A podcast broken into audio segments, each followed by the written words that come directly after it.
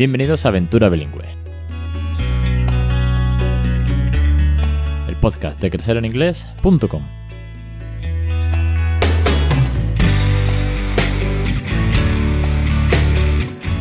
Capítulo 304, el 28 de abril de 2022. Muy buenas, mi nombre es Alex Perder y esto es Aventura Bilingüe. Ya sabéis que este es el podcast sobre bilingüismo real, sobre tips, consejos, experiencias, dudas, recursos, ideas, bueno, todo lo que tenga que ver con esa loca aventura, esa maravillosa aventura, ese propósito de regalarles a nuestros hijos una segunda lengua sin esfuerzo, ¿vale? Porque ellos van a aprender el inglés, en este caso, que es de lo que yo hago en casa y de lo que muchísimas familias pasan por aquí, pues con el día a día, con esa naturalidad, esa diversión y ese cariño del que tanto hablamos en este podcast. Bienvenidos una semana más a Aventura Bilingüe. Hoy os traigo, voy a hacer varios episodios. La semana pasada decía, oye, ¿qué os parece si hacemos ronda de preguntas y demás? Que tengo algunas por email, por privados y demás pero se me ha olvidado poner una cajita en Stories por si queréis plantear algunas nuevas, ¿vale? Y ahí haciendo acopio. Y he dicho, ¿sabéis qué? Mejor voy a traer casos reales, las, dudas también son reales, pero casos reales, casos de éxito, por así decirlo, que queda muy guay, de la consulta privada que tengo en el Centro Pediátrico de Sevilla o por videoconferencia acuerdo?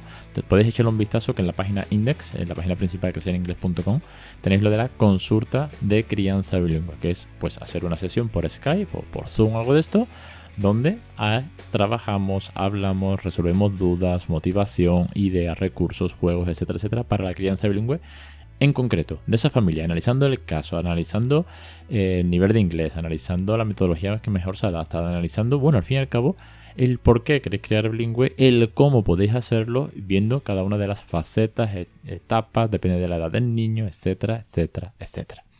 Así que ya sabéis que de todo esto y mucho más tenéis información en la página web. Y hoy os traigo un caso de no hace mucho, ahora unas, ¿de cuánto? Esto estamos hablando de febrero, febrero, mediados de febrero, que fue eh, por videoconferencias, ¿de acuerdo? De las que se pueden hacer pues a nivel telemático y que podéis pillar desde creceringles.com.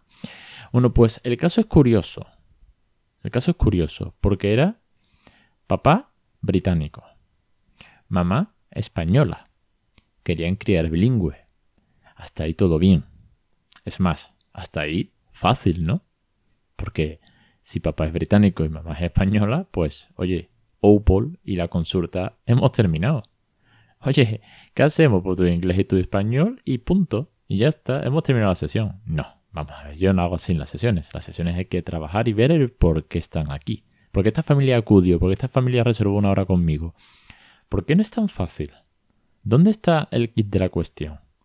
Pues el kit de la cuestión, más allá de las primeras dudas de, oye, que hay quien me dice que esto retrasa el lenguaje. Oye, que es que estamos en España y mi español, por parte del papi, mi español no es muy bueno y no sé si debería esforzarme en hacer más español con la niña, ¿vale? La niña, os pongo en situación, la niña tenía dos años, ¿vale? Con lo cual ya lleva dos años escuchando inglés de su padre. Pero claro, ahora se plantea si hablar en español. Porque como ya lleva dos años de inglés, pues ahora no sé si cambiar a español. Porque ya sé que tiene el inglés muy asimilado. Pero había una gran pregunta de por medio, y era realmente el motivo de la consulta.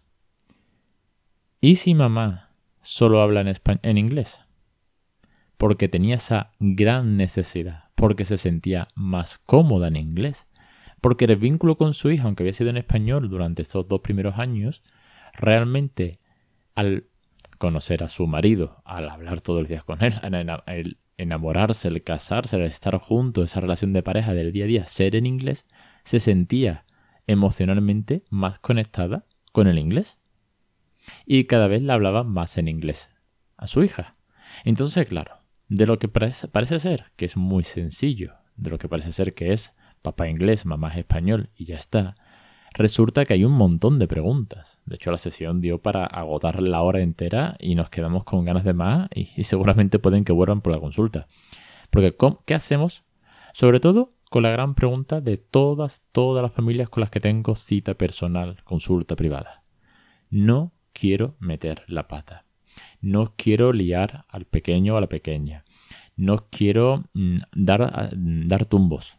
Quiero decir, ahora inglés, mañana español, ahora hago una cosa, ahora hago otra. No, quiero seguir de una manera personal, de una manera orientada. Aunque yo siempre digo que el bilingüismo es pues eh, algo que fluye y que debe tener épocas, ¿de acuerdo? Por un millón de motivos. Pero no quiero meter la pata. Entonces, analizando todo este caso, fuimos paso a paso. Yo os cuento lo como yo trabajo, ¿de acuerdo? Fuimos analizando caso a caso. Vamos a ver. Estos dos años de inglés, vamos a empezar por la premisa. Estos dos años de la niña, donde papá ha hablado pues, su 99% en inglés, ¿qué tal han sido?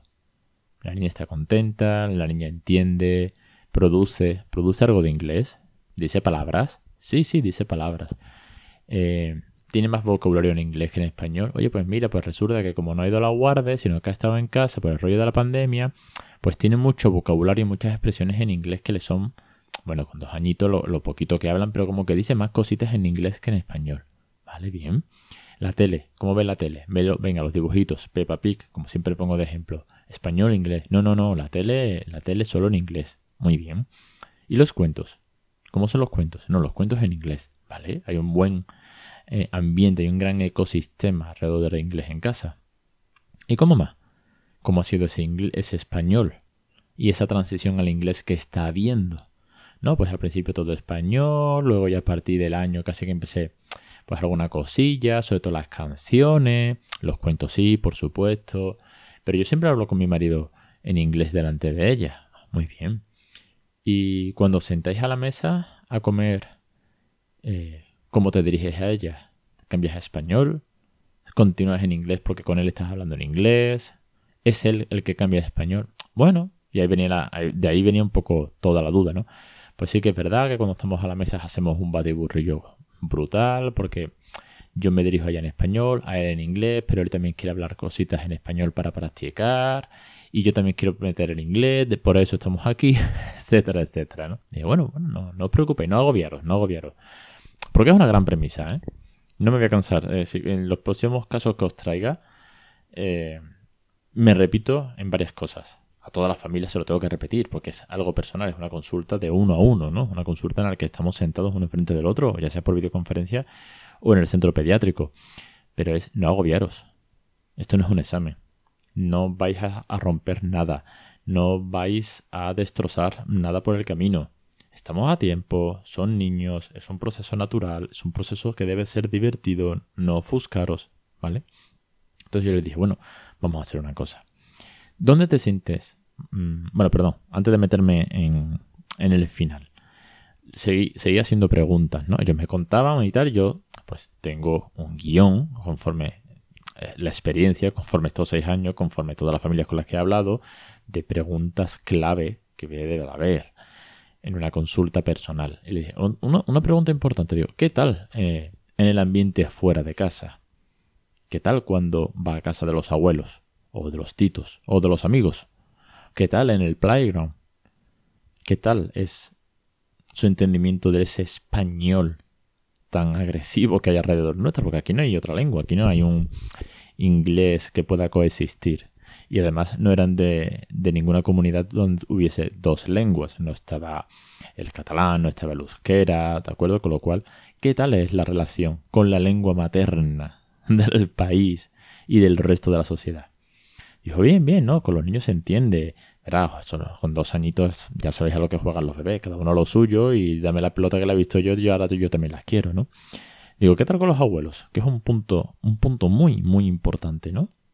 Por cómo los abuelos se tomen la aventura bilingüe, por cómo se impliquen más o menos. Aquí en casa al principio, pues, ay, hijo, ¿qué estás haciendo? ¿No? ¿Qué, qué, qué, espero que lo sepas hacer bien y tal, ¿no? Y, de ahí pasan a decir palabras, a buscar cuentos, a, ahora a día de hoy Raúl tradúceme qué está diciendo papá, o que esto cómo se dice, pero bueno, esos son seis años ya, ¿no? Me dijo, bien, bien, con los abuelos, ella entiende todo, si es que ella no tiene problema ninguno, ella entiende el español perfectamente, va con sus abuelos y, y con nosotros pues, eh, pues salta con el idioma que tenga que saltar, sí, si estamos en casa de los abuelos y tiene que...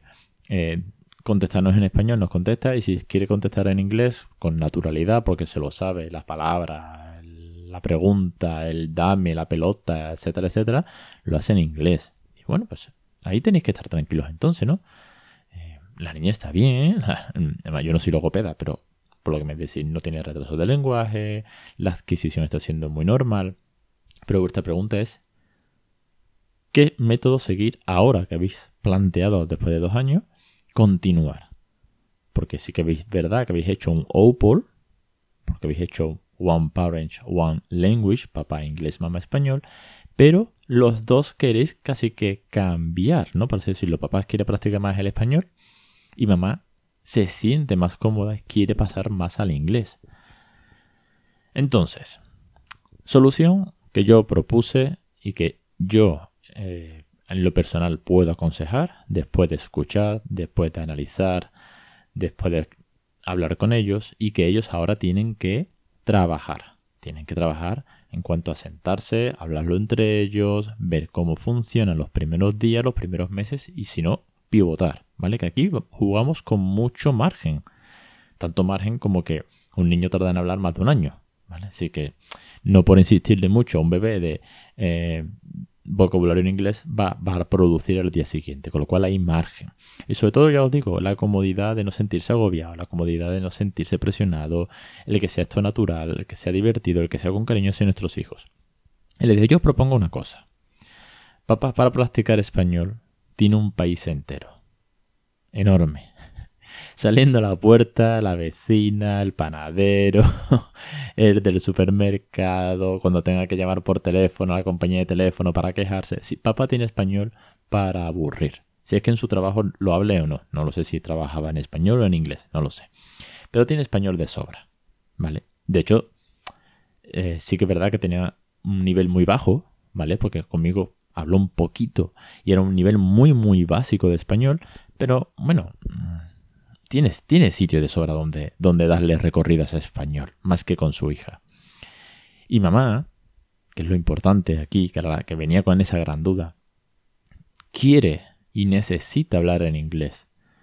Porque se sentía sobre todo esa conexión emocional, la que muchas familias me dicen, es que me cuesta empezar a hablar en inglés a mis hijos a mi bebé sobre todo, porque claro, las palabras cariñosas no me salen, las expresiones y tal. Y yo, bueno, pues manténlas en español hasta que te sientas cómodo o cómoda, poquito a poco. En este caso era al revés. Le salía por defecto. Se sentía más cómoda ahí en casa. Ya existía ese inglés diario desde antes de que llegase su hija. Y le dije, mira, ¿os preocupa el cómo hacerlo? ¿Os preocupa el, Kim lo puede hablar más o menos en español o en inglés. Ya nos preocupa, después de analizarlo, después de haberlo trabajado durante la consulta, que vuestra hija esté adquiriendo el idioma perfectamente, por lo que me contáis, ¿no? Ya habéis puesto, haciendo memoria, y a través de preguntas habéis visto que vuestra hija entiende perfectamente el inglés, entiende perfectamente el español. Entonces, aquí la clave está en que tiene dos años, no ha ido a la guardia, tiene mucho inglés. Bien, va a ir dentro de nada dentro de un añito, dentro de unos meses, tras febrero, dentro de unos meses, va a ir al cole. Y salvo que la apuntéis a un colegio británico, de estos de corbata, boina y chaqueta, exagerando un poco el ejemplo, salvo que vaya a un colegio británico, va a tener español de 9 a 2 de la tarde o de 9 a 5 de la tarde. Es decir, el subidón de exposición al inglés va a ser enorme. A eso súmale el que va a ser amiguitos o amiguitas en, en español. A eso súmale que además en el cole pues verán, yo vamos, lo digo por, por mi hijo, que eh, en algunas veces eh, cuando terminan de comer, por ejemplo, Raúl cuando termina de comer, en el rato que queda de la comida hasta que empieza la siguiente clase, que le tiene clase por las tardes, le ponen pues dibujitos. Esos dibujitos van a estar en español, sí. Lleva, lleva dos años de toda su vida, al fin y al cabo, viendo Peppa Pig en inglés. Y va, a descubrir, casi que por casualidad, que existen dibujitos en español. O que los mismos dibujitos tienen otro, otro idioma. Con lo cual va a tener mucho, mucho español. Si vosotros, vuestro objetivo final es que vuestra hija sea bilingüe a un nivel brutal porque ya papá es nativo y porque mamá tenía un nivelazo y además produce ese inglés de manera constante, tanto laboral como familiarmente, continuad los dos en inglés. Porque le vais a meter un input brutal. Un input enorme, que es el día a día 24/7 en inglés. Y luego os va a restar, se os va a poner en contra vais a tener muchísimas horas de español a su alrededor. Con lo cual, a más input, a más tiempo sumes, mejor. Y esto es algo, una premisa para todos. Y cada uno en su justa medida, cada uno en su comodidad, cada uno a su posibilidad. Pero todo suma, no me voy a cansar de decirlo. Llevo muchos podcasts, llevamos 304 y este concepto viene de largo ya. Oye, que yo nada más que puedo poner la tele porque lo que sea, porque no tengo ni siquiera nivel. Pues pon la tele, poco yo en inglés. Oye, los que no me da más tiempo que de hacer el cuento, pues el cuento. Oye, que yo lo que hago es una rutina, como me decía Iris, eh, cuando la entrevisté, oye, pues yo hago la rutina del baño y los cuentos. Pues la rutina del baño y los cuentos ya va a ser más inglés que lo que tuvimos nosotros en los 80. Que no vimos una palabra en inglés. Es que no había nada en inglés, que hasta las, películas estaban mal traducidas. Los títulos de las películas estaban mal traducidos. Así que en este caso, en, esta consulta en concreto, en esta familia, al final la opción, bueno, después del análisis, después de, de darle vueltas, de preguntar, de conversar, y hacerle que se sientan sobre todo más tranquilos. El, resultado, la receta, porque como fue en consulta, al final es una consulta, ¿no? Eh, aunque era telemática, eh, la receta fue, mira, papá sí que con tu inglés, que tienes español de sobra, ¿por dónde es practicarlo en España? Mamá, si te sientes más cómoda y te lo dice el corazón, háblale en inglés, porque al final vais a sumar muchas más horas, muchísimas, muchísimas horas para vuestra hija. Y además habéis visto, habéis comprobado que el español, aunque ha estado dos años casi que el rollo de la pandemia ha hecho que los niños no socialicen tanto, ¿no? Bueno, pues eh, aun con ese handicap, aun con esa limitación de exposición al español en tiempos que no fuesen de pandemia, vuestra hija conversa o entiende o produce palabras o expresiones o pide cosas en español cuando va a casa de los abuelos o cuando ve a otros niños en el parque. Con lo cual, el español lo tiene más que de sobra y si le falta algo de español, que le va a faltar porque tiene dos años y tiene aún, mucho por delante, tiene mucho más por producir, por expresiones gramaticales, por corregir los verbos, la, gramática, etcétera, etcétera, etcétera, en el cole le va a venir, mm, bueno, impuesto, nunca mejor dicho, y con muchísima exposición. Así que ese fue, ese fue el caso, fue una consulta muy chula, muy amable y además con un gran reto para mí. Y es que toda la consulta me tocó hacerla en inglés. Y eso me puso muy nervioso porque mm, yo aquí hablo y llevo 20 minutos y no me calla nadie. Y llevo 300 podcasts porque me encanta hablar. Y doy ponencias en el Congreso de Bilingüismo, o doy ponencias de marketing, o doy ponencias de muchas cosas que a lo largo de mis años me encanta un escenario y un micro. Pero hacer una ponencia o hacer una consulta de este calibre personal, donde tienes que atender a los sentimientos, donde tienes que conectar con la familia, con el problema, analizarlo, etcétera, etcétera, nunca lo había hecho en inglés. He de decir que me gustó mucho, que fue una experiencia brutal, que me puso mucho las pilas, que ellos salieron contentos, que los entendí también muy bien, con lo cual, oye, me llevo la satisfacción de que los seis años de bilingüismo para algo también me están sirviendo, aunque se decalle que alguna patada le metía al diccionario con algún tiempo verbal. Pero bueno, eh, me lo comentaron después, off topic, después de la consulta, y obviamente todo se dio por entendido y fue, fue una consulta muy, muy chula muy amable. Si vosotros estáis en una situación familiar parecida, donde tenéis vuestras dudas, vuestras inquietudes, vuestros sistemas de que, oye, ¿qué hago? ¿Cómo continúo? Ya sabéis que tenéis aquí los cursos para crear bilingüe con un montón de variedades, desde el bilingüismo en casa, a los cuentos, juegos por edades, eh, vocabulario, gramática, ¿vale? Y si no, que tenéis las consultas también para quedar conmigo, nos vemos las caras, charlamos, nos relajamos y sobre todo nos motivamos con una solución, con una idea, con algo personal para vosotros en relación a la crianza bilingüe. Os espero la semana que viene en Aventura Bilingüe, ya sabéis, el podcast de crecereninglés.com.